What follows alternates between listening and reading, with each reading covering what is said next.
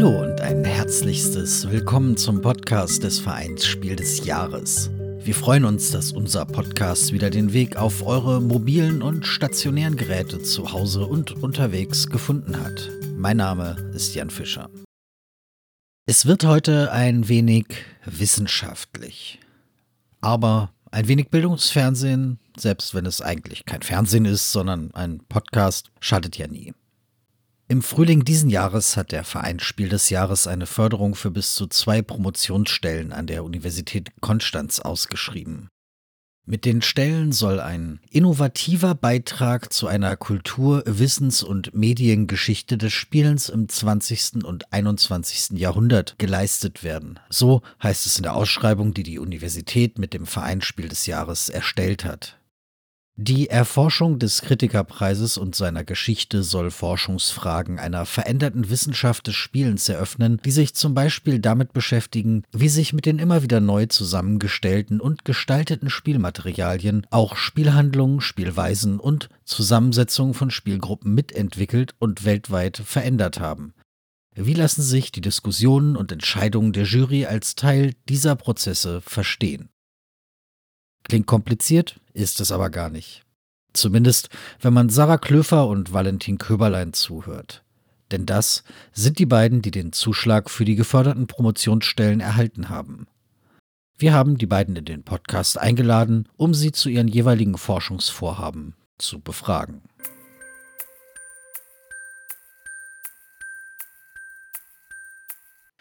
Ja, hallo Sarah, Valentin, schön, dass ihr da seid und euch zugeschaltet habt. Ich freue mich. Ja, gerne. Ich mich auch, ja. Von wo meldet ihr euch gerade? Also wo, wo befinden wir uns gerade in Deutschland?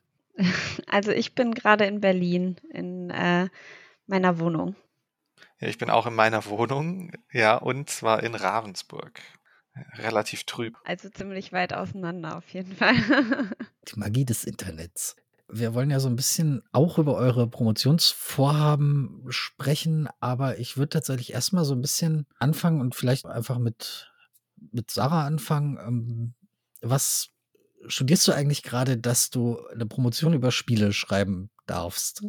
Ich habe mich schon immer mit Spielen beschäftigt. Mein Vater hatte ein Brettspiel- und Comicladen beziehungsweise zwei Läden und deswegen bin ich mit Brettspielen aufgewachsen und äh, alle Neuheiten, die so äh, auf dem Brettspielmarkt erschienen sind, mussten natürlich getestet werden. Ich habe da dann, als ich älter war, auch oft zum Weihnachtsgeschäft äh, im Laden geholfen oder den Weihnachtsmarktstand äh, mit meiner Schwester zusammen betreut da bin ich so mit Brettspielen, würde ich mal sagen, aufgewachsen und hatte da auch schon immer so einen Zugang zu und das hat mich schon immer fasziniert und mir sehr viel Spaß gemacht. Und ich habe äh, Theaterwissenschaft, Publizistik und dann Theaterregie studiert und bin dann so im Theaterbereich gelandet, was äh, ja auch sehr viel mit Regelhaftigkeit und Spielabläufen und so zu tun hat. Und das hat mich auch in meinen Inszenierungen, die ich dann als äh, selbstständige Regisseurin gemacht habe, immer interessiert. Und dann habe ich noch ein Künstlerinnenkollektiv gegründet, das nennt sich die Spieleberatung. Und da geht es tatsächlich auch darum, dass wir Spiele so vor allem im öffentlichen Raum entwickeln und gucken, wie sich die Regeln und die Strukturen, die wir mit den Spielen kreieren, auf ja, die Menschen, die sich in den Strukturen dann bewegen, auswirken können und auch auf die gesellschaftlichen Verhältnisse im Zweifelsfall. Und wie, wie, sieht so ein Spiel dann aus im öffentlichen Raum? Wie, wie muss ich mir das vorstellen? Es gibt ganz unterschiedliche Spielstrukturen. Also es hat so ein bisschen damit angefangen, dass wir wirklich auf so Festivals waren und einen Ort hatten, der angepasst an den Festivalort war, wo die Menschen hinkommen konnten. Da gab es ganz viele Materialien, da konnten sie selbst Spiele entwickeln. Sie konnten aber auch sich Sachen, also Spiele ausleihen, die man dann auf dem Festivalort spielen konnte. Vielleicht als Beispiel, wir waren äh, auf der Fusion gewesen vor paar Jahren, als das noch möglich war, ohne Pandemie. Und da haben wir angefangen, Scheine zu verteilen. Das war ein Zettel, wo Schein drauf stand und die haben wir dann unter die Menschen gebracht und die Leute konnten damit machen, was sie wollten, konnten die auch weiter verschenken und haben dann aber teilweise angefangen, auch an den Bars eben sich Getränke oder so mit diesen Scheinen zu besorgen. Und das war ziemlich cool. Ich meine, die Fusion ist ja auch eh so ein Raum, wo sehr viele experimentierfreudige Menschen sind. Und das hat dazu geführt, dass Leute dann tatsächlich auch an den Bars äh, mit diesen Scheinen sich Sachen erworben haben oder die Scheine dann irgendwie zu so Tauschobjekten wurden. Wir probieren einfach so Sachen aus und gucken, was die Leute damit machen und wie das vielleicht die Strukturen, die vorhanden sind, verändern kann oder mit denen spielen kann. Aber diese, diese Scheine waren nicht als Währung oder als irgendwas gedacht. Da stand nur drauf eins Schein. Okay. ist ja irre. Also da hast du ja quasi nichts, nie was anderes gemacht als spielen. Also als Kind im Spieleladen und dann einfach, einfach immer weiter ins Theater und jetzt, jetzt in die Promotion. Wenn ich so erzähle, hört sich ein bisschen so an, aber es kam mir natürlich dann quasi, während ich mein Leben gelebt habe, nicht so vor, als ob ich die ganze Zeit nur gespielt hätte. Aber ähm, klar, ich habe mich immer damit beschäftigt und es hat mich auch immer interessiert und ich glaube, dass Spiel auch ein total wichtiger Teil unserer gesamten Gesellschaft ist und deswegen kann man sich dem, glaube ich, auch gar nicht entziehen, auch wenn man das möchte. Und warum hast du dich denn jetzt entschieden, auch, auch noch zu, zu promovieren? Also es ist ja nicht unbedingt eine, eine einfache oder vielleicht auch nicht unbedingt eine offensichtliche Entscheidung. Also machen ja nicht viele Menschen. Zum einen finde ich natürlich, dass gerade das spielerische Moment so im wissenschaftlichen Kontext sehr unterrepräsentiert ist und ich hatte das so ein bisschen als Möglichkeit gesehen, da was für zu tun, dass das eben nicht mehr so ist, dass vielleicht sich so ein Forschungsbereich auch öffnet und auch das Spiel an sich mehr akzeptiert wird. Ne? Also es gibt ja auch super viele Gruppierungen, die sich dafür einsetzen, dass das Spiel auch als Kulturgut anerkannt wird und würde das auch sinnvoll finden, wenn das quasi in diesen wissenschaftlichen, universitären Kontext einziehen würde, weil ich glaube, man kann unglaublich viel davon lernen. Und ich verstehe ehrlich gesagt auch nicht, warum das immer noch so in so einer Nischen- und Nerd-Ecke sich bewegt. Fände ich halt schön, wenn ich da einen Beitrag irgendwie zu leisten könnte. Deswegen finde ich das mit der Promotion sinnvoll. Valentin, du hast auch die Straßen von Ravensburg als Kind unsicher gemacht und die Spiele gespielt, die, ich bin mir sicher, in Ravensburg einfach auf der Straße ausliegen. Ja, das hätte ich wahrscheinlich sehr getan, aber ich bin gebürtig nicht aus Ravensburg. Ich bin aufgewachsen in Saarbrücken, das jetzt nicht für seine spielerischen Unternehmen bekannt ist. Ja, auf jeden Fall, seitdem ich in Ravensburg wohne, mache ich hier die Straßen des Spielens sehr, sehr unsicher. Ja, auch hier Ravensburg spielt und solche Veranstaltungen, in denen wirklich die, in der ganzen Stadt gespielt wird und das wirklich auch in allen möglichen öffentlichen Räumen total präsent ist. Wie, wie bist du zu, zu Spielen gekommen? Also ich habe sehr, sehr viel immer schon gespielt. Wenn man jetzt mein Zimmer sehen würde, ich bin komplett umgeben von Spielzeug und Spielen. Also auf der einen Seite ist sehr viel Konstruktionsspielzeug, auf der anderen Seite ist sehr viel Brettspielzeug, äh, zwischendrin steht alles Mögliche rum. Äh, hier steht natürlich auch eine digitale Konsole und noch eine Orgel, auf der man Musik spielen kann. Also es ist sehr verspielt bei mir und ich habe mir das immer sehr, sehr hoch gehalten und ich habe auch nie aufgehört zu spielen. Ich finde, das ist so ein wichtiger und schöner Teil, der mir persönlich sehr, sehr viel Spaß macht und auch früher immer schon gemacht hat. Und ich habe damit einfach wirklich nie aufgehört. Ich habe das einfach immer weitergemacht. Und ich bin früher nicht auf die Idee gekommen, dass man damit auch seinen Lebensunterhalt bestreiten könnte oder irgendwie was in die Richtung.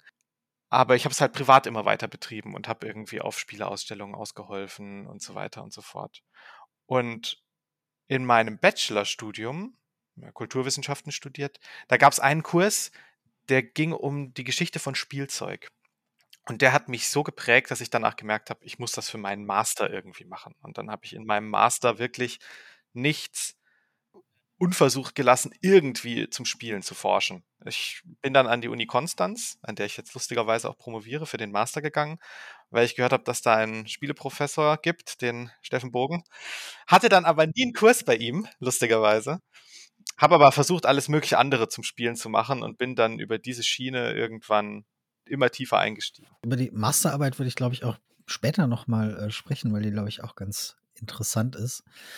Und warum hast du dich für die Promotion entschieden? Einfach, einfach weitermachen mit, mit Spielen und gucken, ja. was, was man da noch machen kann.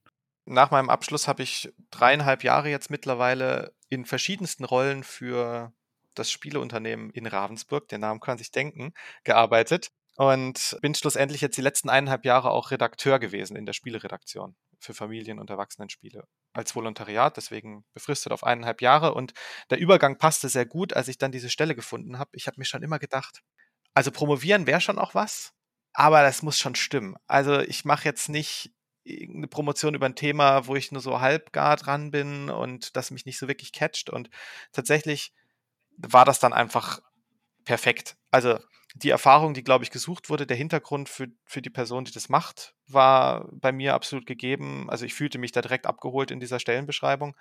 Und das passte genau vom zeitlichen Rahmen. Es war an der Uni, die hier in der Nähe ist. Das war alles so perfekt. Und das Thema, da war ich direkt begeistert. Da habe ich mich natürlich gerne in, in meiner Freizeit dann noch nach der Arbeit spät abends hingesetzt und ein Exposé dazu geschrieben. Und da habe ich gemerkt, als ich das gemacht habe, ja, ich will das auf jeden Fall tun. Ich will, dass diese Bewerbung auch funktioniert und ich möchte diese Promotion durchziehen, weil dieser, was Sarah auch schon gesagt hat, diese, diese spielerische Komponente fehlt in der Wissenschaft einfach. Brettspiele haben ja auch eine Vorbildfunktion, zumindest bei dir, äh, Sarah, wenn äh, ich mir dein Exposé vielleicht bei, bei Boardgame Historian äh, durchlese mit dem Titel Brettspiel als Influencerin. Was kann ich mir darunter vorstellen? Das hat so ein bisschen auch mit äh, so meiner Grundhaltung zu tun, dass ich glaube, wenn ich ein Spiel entwickle, dass damit natürlich eine Welt kreiert wird, in die sich die Spielenden auch reinbegeben. Und da habe ich zum einen als Spieleentwicklerin eine Verantwortung, die ich damit trage, weil ich die Spielenden ja dieser Welt aussetze. Und diese Welt, die nimmt einen Einfluss in meinen Augen. Je nachdem, wie immersiv vielleicht das auch ist oder nicht immersiv, kann das einen größeren Einfluss auf die Spielenden haben oder einen kleineren Einfluss. Und deswegen habe ich da so für diesen Blogartikel auch diesen Begriff der Influencerin quasi gewählt, weil ich schon davon überzeugt bin, dass Brettspiele oder auch Computerspiele oder Spielstrukturen generell einen Einfluss haben können auf die Denkweise von Menschen und auf die Art und Weise, wie sie sich vielleicht in gesellschaftlichen Kontexten verhalten, weil sie ja durch das Spiel die Möglichkeit haben, quasi aus ihrer Realität in die Spielrealität überzutreten. Und dadurch bekommen sie ja so eine Art Draufsicht auf die Realität, aus der sie kommen und haben dann auch die Möglichkeit, vielleicht ihr Handeln zu überdenken oder anders zu handeln. Und das ist was, was mich sowieso auch interessiert und dann auch für das Promotionsvorhaben wo sind denn so Grenzen und wie finden so Grenzüberschreitungen und sowas statt? Das heißt auch, ich nehme aus der Welt, der ich im Spiel ausgesetzt bin, was mit einerseits. Andererseits gebe ich auch was von mir rein und, und schaue, wie ich auf eine Art und Weise in dieser Welt agiere mit dem, was ich mit reinnehme. Genau, auf jeden Fall. Du kannst es ja nicht abgrenzen. Ne? Du kannst ja nicht sagen, oh, ich bin jetzt im Spiel und jetzt ist alles, was vorher war, so vergessen. Also das geht ja auch nicht. Also deswegen, das ist ja immer so ein Grenzbereich und es gibt so Verschiebungen und man kann auch nicht genau sagen, hier ist die Grenze, da fängt das Spiel an und hier hört die Realität auf. So funktioniert das ja nicht. Das macht es natürlich für die Forschung dann auch extrem schwierig, weil man eben nicht so konkrete Parameter festlegen kann und sagen kann, so bis dahin können wir beobachten, wie die Realität funktioniert und ab da können wir beobachten, wie das Spiel funktioniert. Aber es macht es natürlich auch unglaublich spannend, weil man halt gucken kann, wie können sich denn Strukturen auswirken. Das finde ich einfach total interessant. Wie, wie willst du gucken, wie sich diese Strukturen auswirken? Erstens gilt es natürlich, eine Methode zu entwickeln, weil ich glaube, es gibt noch keine geeignete Methode, mit der man umfassend äh, Spiele und den, den Akt des Spielen, sage ich jetzt mal so, beschreiben und auswerten kann. Das heißt, das wird auf jeden Fall Teil der Forschung äh, sein, zu gucken, welche methodischen Ansätze kann man denn finden oder entwickeln, um eben diese Spielprozesse genauer betrachten zu können und dann auch auszuwerten. Und es wird natürlich über Testspiele laufen auch. Also es werden auf jeden Fall Testspielrunden äh, stattfinden und die Spielenden werden dann auch befragt werden im Anschluss, im besten Fall. Und ähm, da das Promotionsvorhaben ja mit dem Preis, also mit dem Kritikerinnenpreis Spiel des Jahres äh, verbunden ist, bietet sich das natürlich auch an, sich die prämierten Spiele anzugucken, weil die natürlich eine gewisse Reichweite, einen be gewissen Bekanntheitsgrad haben und da nochmal genauer zu gucken, welche Spiele sind denn prämiert worden seit der Etablierung des Preises, um dann eben zu gucken, kann man vielleicht ein paar Modellspiele herauskristallisieren. Also kann man gucken, welche Spiele stehen vielleicht für einen bestimmten Wandel in der Mechanik, die immer oder oft verwendet wurde und auf einmal nicht mehr oder werden auf einmal nur noch kooperative Spiele ausgezeichnet. Ähm, woran liegt das? Und dann halt so bestimmte Modellspiele festzulegen, weil man kann sicherlich nicht alle Spiele im Rahmen dieses Promotionsvorhabens testen und auswerten. Also man muss sich schon auf ein paar einzelne festlegen. Oder man sagt, man nimmt ein Spiel mit einer enorm großen Reichweite, wie Siedler von Katan zum Beispiel, was ja nicht abebbt an Popularität und nimmt zusätzlich ein Spiel, was irgendwie besonders speziell für die Mechanik ist und ein Spiel, was vielleicht wirklich kooperativ fast ausschließlich funktioniert, um dann zu gucken, wie sind denn die unterschiedlichen äh, Punkte und was passiert beim Spielen von diesen unterschiedlich ausgestalteten Spielen möchtest du Menschen in, in einen Raum setzen und äh, sie spielen lassen und hinterher befragen, was so passiert ist. Ja, auf jeden Fall. Also an der Uni Konstanz äh, wird gerade so ein super Games Lab eingerichtet. Ich glaube, das hat super viel Potenzial, wo man wirklich tolle Testspielrunden machen kann und das auch aufnehmen kann und danach mit den Leuten äh, Gespräche führen kann. Und gleichzeitig ist natürlich, und das ist ja der Vorteil auch daran, dass wir mit den prämierten Spielen operieren, sage ich jetzt mal so, dass viele Leute die auch kennen und im Zweifel auch zu Hause haben oder sich ausleihen können, also da kann, die können auch zu Hause die Spiele spielen und danach uns also einen Fragebogen ausfüllen oder so. Ne? Also reicht ja nicht, wenn wir drei Leute befragen und drei Testspielrunden machen. Also auf jeden Fall ist die Idee, viele, viele Leute dann testen zu lassen und vielleicht auch auf den großen Messen einfach so wie so einen Forschungsstand oder so zu etablieren. Ne? Also in Essen oder auf der BerlinCon um da auch Testspiele durchführen zu können. Und dazu käme dann noch so ein, so ein Abstieg in die Archive äh, der, des Spiel des Jahres und äh, den Laudatios und den Jurymitgliedern und überhaupt, was es da noch so alles gibt was man beim Testspielen oder bei den Befragungen herausfinden kann, sind ja quasi die Erfahrungen oder die Atmosphäre oder sowas. Also das, was ja auch super schwierig greifbar ist, aber das, das soll ja festgehalten werden oder zumindest irgendwie erfahrbar gemacht werden. Und es gibt ja aber gleichzeitig eben noch diese objektiven Elemente wie Material, wie Regelausgestaltung, welche Mechaniken werden verwendet. Und das kann man ja tatsächlich sehr gut auch über Archivmaterialien und so sich aneignen. Und das kann man auch sehr gut festhalten. Das kann man sogar tabellarisch festhalten, im Gegensatz zu den Atmosphären und den subjektiven Erfahrungen. Und am Ende soll dann idealerweise was als Ergebnis stehen? Also was, was wünschst du dir, äh, was dann am Ende da ist? Naja, ich fände es schon schön, wenn ich irgendwie rausfinden könnte, dass es vielleicht in irgendeiner Form, naja, was Greifbares zu zeigen gibt, dass Brettspiele einen Einfluss auf gesellschaftliche Strukturen haben.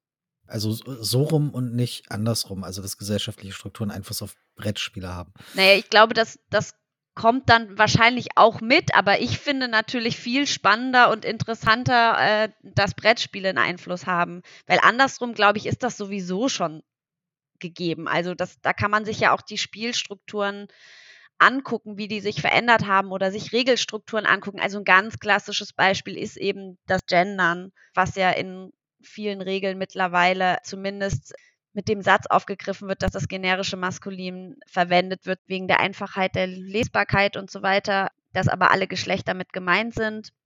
Und das ist ja was, was äh, vor vielen Jahren noch nicht so gang und gäbe war. So, und das ist, hat sich schon verändert. Und das ist ja was, wo man auch sehen kann, dass sich gesellschaftliche Diskussionen auch auf die Spielstrukturen auswirken. Also das ist jetzt ein ganz kleines Beispiel. Valentin, du möchtest ja in eine ähnliche Richtung. Ich habe mir dein, auch dein Exposé bei Boardgame Historian natürlich durchgelesen. Es hat den wunderbar griffigen Titel Identitäts- und Realitätsveränderung durch Gesellschaftsspiele beispielhaft betrachtet anhand der deutschsprachigen Spielelandschaft seit den 1960er Jahren und des Spielepreises Spiel des Jahres. Was heißt das? Das äh, ist halt der konkretisierende Untertitel für den. Das hast du jetzt weggelassen. Ja, ist auch ein bisschen gemein und absichtlich natürlich. Aber natürlich habe ich da noch vorgeschrieben, Gesellschaft spielen, so als kleinen Twist. Also mir geht es natürlich um was ähnliches. Ich möchte auch zeigen, wie Gesellschaftsspiele von der Gesellschaft beeinflusst sind. Dass dieser Teil, den der bei Sarah sozusagen mitkommt automatisch in dem, was sie guckt, gleichzeitig aber auch natürlich diese Spiele irgendeiner Weise die Gesellschaft mit beeinflussen dadurch, dass sie da sind. Und da sehe ich halt einen sehr interessanten Analysepunkt, der betrachtet werden kann in dem in den Identitäts- und Realitätsveränderungen der Spielenden, weil das, was Sarah gerade schon erwähnt hat, wir haben natürlich sehr viele objektive Kriterien, die man einfach sieht. Wir haben einen Spielplan, wir haben eine mhm. Spielregel, wir haben Spielfiguren, wir haben dieses ganze Material, wir haben das Thema, wir haben die Regel, die in einer bestimmten Weise geschrieben ist. Das sind alles Sachen, die kann man sich anschauen und die sind natürlich irgendwie auch dadurch beeinflusst, dass Menschen die hergestellt haben. Und diese Menschen, die sind eben in gesellschaftlichen Verhältnissen.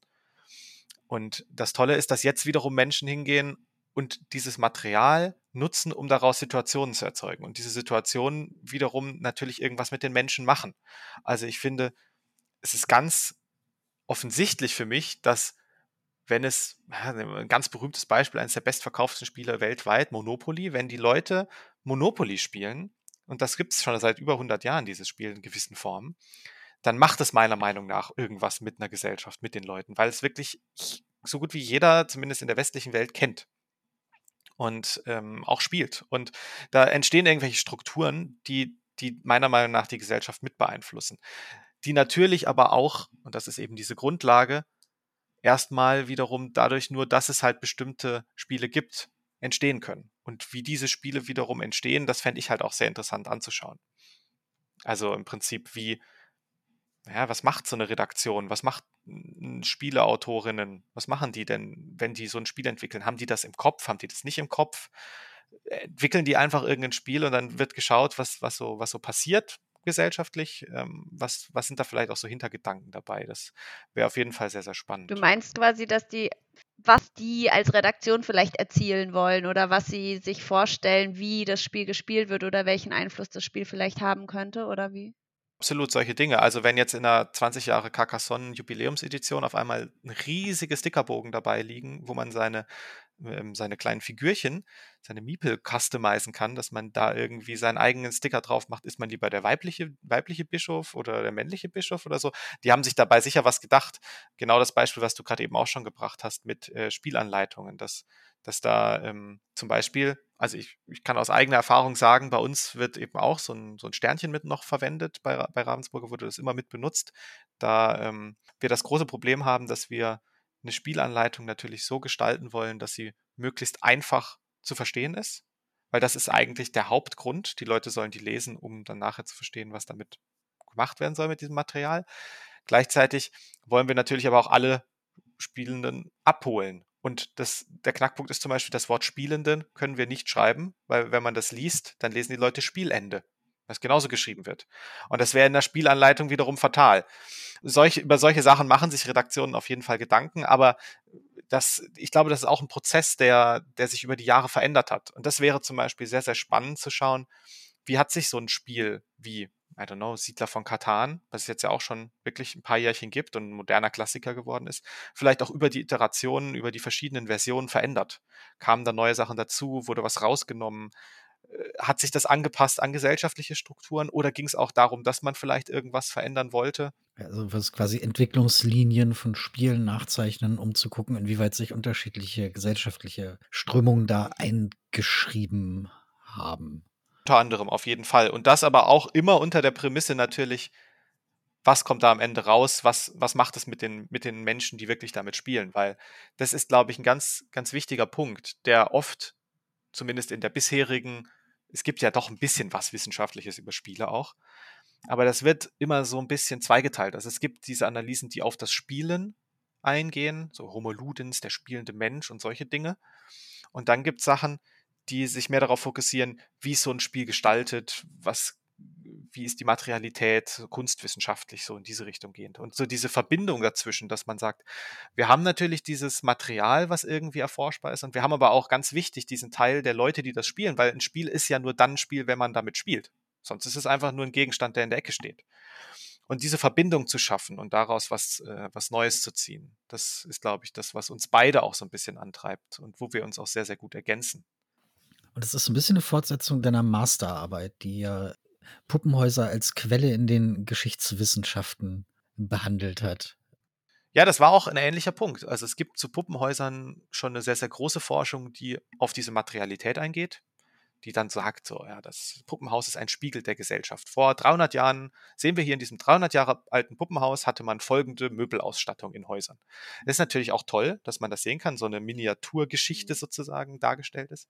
Aber was halt irre ist, wenn man dann tiefer einsteigt und sich wirklich anschaut, was ist denn mit diesem Puppenhaus gespielt worden, mit diesen Puppen, weil Puppen wiederum sind ja ein total aufgeladener Gegenstand. Also wie viele Kinder gibt es, die ihre Puppe, wenn sie die verlieren, irgendwie in Trauer verfallen tatsächlich. Ich hab, bin jetzt mittlerweile dazu übergegangen, dass ich alle gesuchten Anzeigen, die an Laternenpfählen kleben, abfotografiere, wo Kuscheltiere und Puppen gesucht werden, wo dann teilweise drin steht, in tiefer Trauer, wir vermissen unser Familienmitglied, Hippo ist äh, nicht mehr da, bitte helft uns.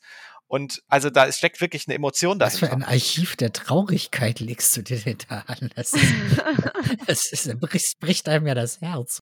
Ja, genau. Also es ist schon sehr, es ist schon äh, sehr traurig, das anzuschauen, aber es zeigt natürlich trotzdem auch einfach, was für einen Stellenwert es hat. Und das ist, glaube ich, was ganz Wichtiges, diesen Stellenwert auch zu zeigen. Das hat angefangen vor ähm, 50 Jahren in etwa. Da gab es sowas dann erstmals für Haustiere. Das gab es davor auch nicht. Also diese vermissten Anzeigen, dass man sagt, hier mein, mein Hund ist vermisst oder äh, eine Traueranzeige in der Zeitung, unser Hund ist gestorben, die am Anfang noch für, also die wurden für Kinder geschrieben, damit man nicht merkte, das war für einen Hund aber eigentlich war damit der Hund gemeint. Und das ist so eine Entwicklung und jetzt auf einmal haben wir auch Spielzeug, was in so eine Richtung geht und da ist eben eine sehr große Aufladung dahinter. Die, das ist ein sehr wichtiger Gegenstand für super viele Leute. Fast jeder hat in seinem Leben irgendwann mal gespielt und hat dafür was mitgenommen für sein Leben. Und das war in dieser Masterarbeit sozusagen Thema, zu zeigen, das ist ein Spielzeug, es ist ein Gegenstand, aber wenn wir den wirklich tiefgehend betrachten, dann stellen wir da so viel fest über die Leute, die damit interagiert haben, die damit gespielt haben, die damit irgendwas gemacht haben und was die wiederum daraus für ihr Leben mitgenommen haben. Wie, wie willst du da vorgehen? Also es klingt auch nach sehr viel Archivarbeit. Ich glaube, Archiv, das ist halt auch, ich komme aus der kulturwissenschaftlich-historischen Seite des, der Wissenschaft. Das ist ähm, so mein Steckenpferd, das habe ich jetzt auch wirklich oft gemacht und ich glaube, das ist auch einfach sehr, sehr gewinnbringend, weil da liegt so viel, gerade auch in diesem Bereich. Es gibt natürlich tolle Spielearchive, in denen auch diese ganzen Spiele zum Beispiel liegen, aber auch Materialien dazulegen. Das zu betrachten und auszuwerten, ist, glaube ich, ein sehr, sehr großer Teil. Zum Beispiel, wenn man sagen möchte, wie möchte man denn eine Veränderlichkeit, wenn ich eine Veränderlichkeit darstellen möchte, von wie haben die Leute ein Spiel wie das erste Spiel des Jahres zum Beispiel 1979, Hase und Igel, genau. Wenn Sie das zum Beispiel gespielt haben. Und wie haben Sie es vielleicht 20 Jahre später gespielt? Und wie spielen Sie es heute? Wenn ich diese Veränderlichkeit darstellen möchte, dann muss ich ja irgendwie auf Quellen zurückgreifen, weil ich kann die Leute von damals nicht also ich kann nicht dabei sein, wie sie spielen. Und da gibt es natürlich dann tolle Zeitschriften, wie, sowas wie die Spielbox oder Fairplay, die wirklich schon 40, 34 Jahre am Markt sind. Es gibt die Entscheidungen der Jury und so weiter. Es gibt sehr viele Spielekritiken in Deutschland, gerade im deutschsprachigen Raum, die genau das zeigen. Die nicht nur sagen, das Spiel sieht so und so aus, sondern auch, und so haben wir das gespielt. Und das hat das bei uns bewirkt. Und deswegen möchte ich halt auch auf diese alten Archivquellen, Zeitschriften, Laudatius und diesen ganzen Kram auch mit drauf zurückgreifen, um ein bisschen zu zeigen, was ist so über die Zeit passiert. Das heißt aber, du würdest auch eine bestimmte Form von Spielekritik vielleicht bevorzugen. Also eine, in der eben gesagt wird, wie wir es gespielt haben, nicht eine, die irgendwie sagt, das sind die Regeln, so sieht's aus, toll, neun von zehn Sternen.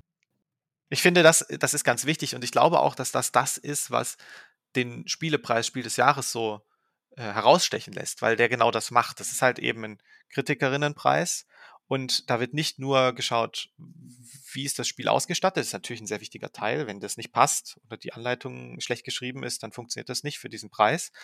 Aber es wird halt eben auch gezeigt, dass das Spiel gut spielbar ist, dass man da ein tolles Spielerlebnis hat. Und das ist, glaube ich, auch das, was die Leute, wo die Leute darauf vertrauen, dass sie dieses Spiel dann kaufen. Und deswegen ist auch, wird auch bei, bei mir natürlich ein groß, großer Schwerpunkt sein, genau diese Spiele sich rauszupicken und zu sagen, wir nehmen ein paar Modellspiele aus den Spiel des Jahrestiteln, weil die genau diese mediale Aufmerksamkeit erreicht haben, weil die genau solche Kritiken erfahren haben und weil die auch im Pub publikumswirksam waren.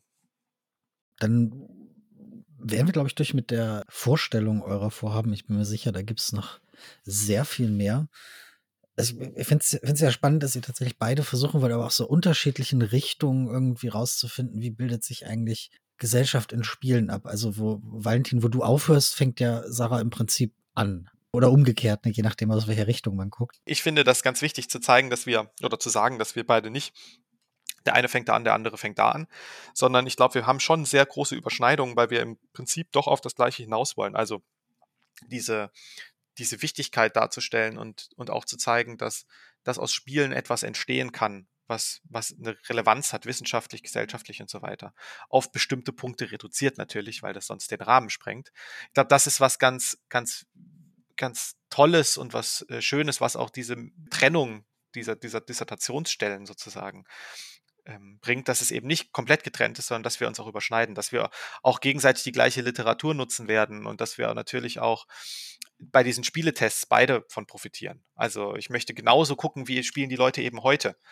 Und genauso will Sarah natürlich wissen, okay, was war denn schon davor? Also ich glaube, da ergänzen wir uns super und da werden wir uns auch gegenseitig unterstützen. Immer im Austausch zu sein, macht ja Sinn. Ne? Also das ist ja, wenn mehrere Augen auf eine Sachlage gucken, dann hat man immer irgendwie einen Mehrwert davon, als wenn man alleine irgendwo davor sitzt und versucht, irgendwelche Probleme zu wälzen, finde ich. Absolut. Mich würde ja interessieren, Valentin, was ist denn für dich quasi so ein dein Pers weil du vorhin so, weißt du, von den Kuscheltieren und so geredet hast, was ist denn für dich ein Brettspiel, was dich so voll lange begleitet hat? Weil ich habe dann auch gerade eben so überlegt, oh, was war denn für mich so das Spiel, was wir super oft gespielt haben. Dadurch, dass wir so viel zu Hause gespielt haben, haben wir natürlich eigentlich viele Spiele gar nicht mehrfach gespielt. Aber es gibt so ein paar, die ich glaube ich nennen könnte. Und es würde mich auch voll interessieren, ob du da sowas hast, wo du sagst, so, das war so eine Zeit lang so dein Herzensbrettspiel oder so. Also das Spiel, was ich tatsächlich in meiner Kindheit bis, also bis wahnsinnig in, auch tief in die Nacht und so hätte spielen können, wenn ich gedurft hätte, das war ähm, gerade in den, in, den, in den frühen Jahren Ene Mene Müll. Ein Spiel von Ravensburger aus den 80ern, glaube ich, so ein Umweltspiel bei dem du kooperativ ähm, Müll vor die Haustür bringen musst, richtig sortiert oder zum Beispiel auf den Kompost hinters Haus und so weiter. Und dann gibt es einen Würfel und der lässt immer die, die Müllwagen vorfahren. Und wenn die dann da sind, dann muss alles perfekt Müll getrennt vorm Haus stehen und alle müssen natürlich zusammenarbeiten, dass das auch funktioniert. Und ähm, ich weiß nicht, was mich da fasziniert hat. Mein, einer meiner Berufswünsche als Kind war auch mal Müllmann natürlich. Vielleicht war, hat das alles zusammengespielt, aber dieses Spiel, das hat mich also da, da konnte, das war so simpel, aber trotzdem hatte es irgendwie einen Twist, der mich damals auch schon mit diesem Kooperativen natürlich sehr gereizt hat. Und das als Kind, das habe ich wirklich, glaube ich, also definitiv länger gespielt als die Altersangabe, die da drauf stand. Das, also ich weiß nicht, ob da 8 bis 99 stand, da nicht, aber ich glaube, dafür war es nicht gedacht. Also ich habe das war wirklich ein Spiel, was mich sehr, sehr geprägt hat. Ja. Cool. ja. Aber wie, was war das bei dir? Also ich habe so überlegt und ich glaube, so eins so von diesen wichtigen Spielen war Mystic Wood. Ich weiß nicht, ob ihr das kennt. Das war so ein Fantasy-Spiel und es hatte so einzelne Karten, also Landschaftskarten, die verdeckt auslagen, wie bei so Memory. Und wenn man die betreten hat, wurden die erst aufgedeckt und dann hat man erst gesehen, wo man gelandet ist und man war halt so eine Heldin und musste so eine bestimmte Aufgabe erfüllen. Und das hat mich irgendwie unglaublich fasziniert, weil auf der einen Seite wusste man nie, was kommt und es war halt voll gefährlich, weil man musste ja kämpfen gegen Drachen und keine Ahnung was. Und es war zusätzlich noch auf Englisch, also es gab es überhaupt nicht auf Deutsch. Und ich glaube, ich habe, als wir das so das erste Mal gespielt, ich habe eigentlich so richtig nicht so verstanden, um was es teilweise ging.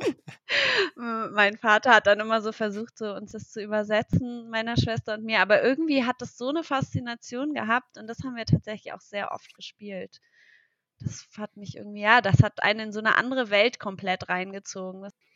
Das übrigens auch, das, das fällt mir jetzt auch noch ein, die unterschiedlichen Dinge, die sich ergeben. Ich finde, da gibt es auch besonders Spiele, die so die Kreativität anregen. Das fand ich zum Beispiel bei Siedler von Katan sehr, sehr faszinierend. Das habe ich natürlich auch wirklich gerade in meiner späteren Zeit dann wirklich sehr, sehr viel gespielt.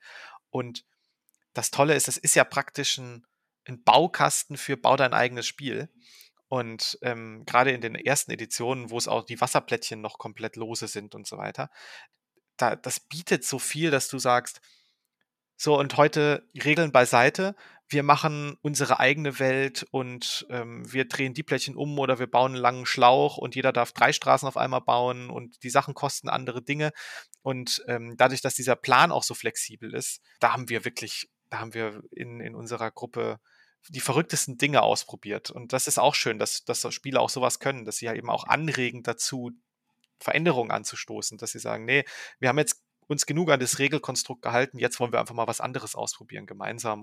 Obwohl man dann den ganzen Tag spielt und vielleicht irgendwie K.O. ist, ist man aber gar nicht so K.O., sondern es führt eher dazu, dass die Leute so ihr kreatives Potenzial dann vielleicht sogar noch mit nach außen tragen und dann noch ja, Lust haben, was anderes zu machen. Und das finde ich ist halt auch total wichtig und auch interessant. Und das finden ja tatsächlich auch mittlerweile immer mehr Unternehmen raus, ne? die dann so sagen, so ja, es gibt so Spielecken und Spielräume und so für die Mitarbeitenden, weil davon halt quasi auch ein Unternehmen profitiert letztendlich. Wo wir vielleicht auch schon wieder bei, bei diesem bei diesen Scheinen auf der Fusion sind. Ne? Du gibst, gibst Leuten irgendwas und die, die fangen halt an, was damit zu machen. Ne? Wenn du sagst, das ist, das ist jetzt dein, das ist jetzt dein Spiel, viel Spaß damit, dann haben Leute ja wahnsinniges Bedürfnis, das zu tun. Und dann eben auch irgendwann, irgendwann zu sagen, ich mache mir jetzt meine eigenen Regeln damit. Ne? Ich, ich kenne jetzt die Regeln, ich baue jetzt was Eigenes da draus. Und da geht es ja auch vielleicht wirklich wieder in, in so Aufführungsanalyse rein, in so, so Performance, äh, die ja, äh, Sarah, da, wo das dann dein Bereich wäre. Also von daher kommt es mir auch wahnsinnig konsequent vor, dass du in Richtung Spiele dann gehst. Dann bedanke ich mich recht herzlich. Wir sind jetzt auch schon ja, ganz gut in der Zeit, von daher. Ja, wir hätten natürlich immer noch ganz viel, über das wir reden können. Aber wir stehen ja auch am Anfang unserer Projekte, von daher. Wir können uns ja nochmal treffen dann. Genau, in einigen Monaten nochmal noch mal darüber sprechen und schauen, wo ihr jetzt seid. Aber äh, bis dahin auf jeden Fall vielen Dank und schön, dass ihr euch die Zeit genommen habt. Ja, danke dir. Ja, vielen Dank dir. Und mit diesem akademischen Cliffhanger endet die Folge heute. Zu Gast waren Sarah Klöfer und Valentin Köberlein, deren Promotionsstellen an der Uni Konstanz vom Verein Spiel des Jahres gefördert werden. Vielen Dank erstmal an die beiden fürs Mitmachen. Wir wünschen frohe Forschung. Und vielen Dank selbstverständlich an euch fürs Zuhören. Dies war ein Podcast des Vereins Spiel des Jahres. Unser Titelsong heißt Light und ist von Only Meath. Mein Name ist Jan Fischer. Bleibt gesund und wie immer, hört nicht auf zu spielen.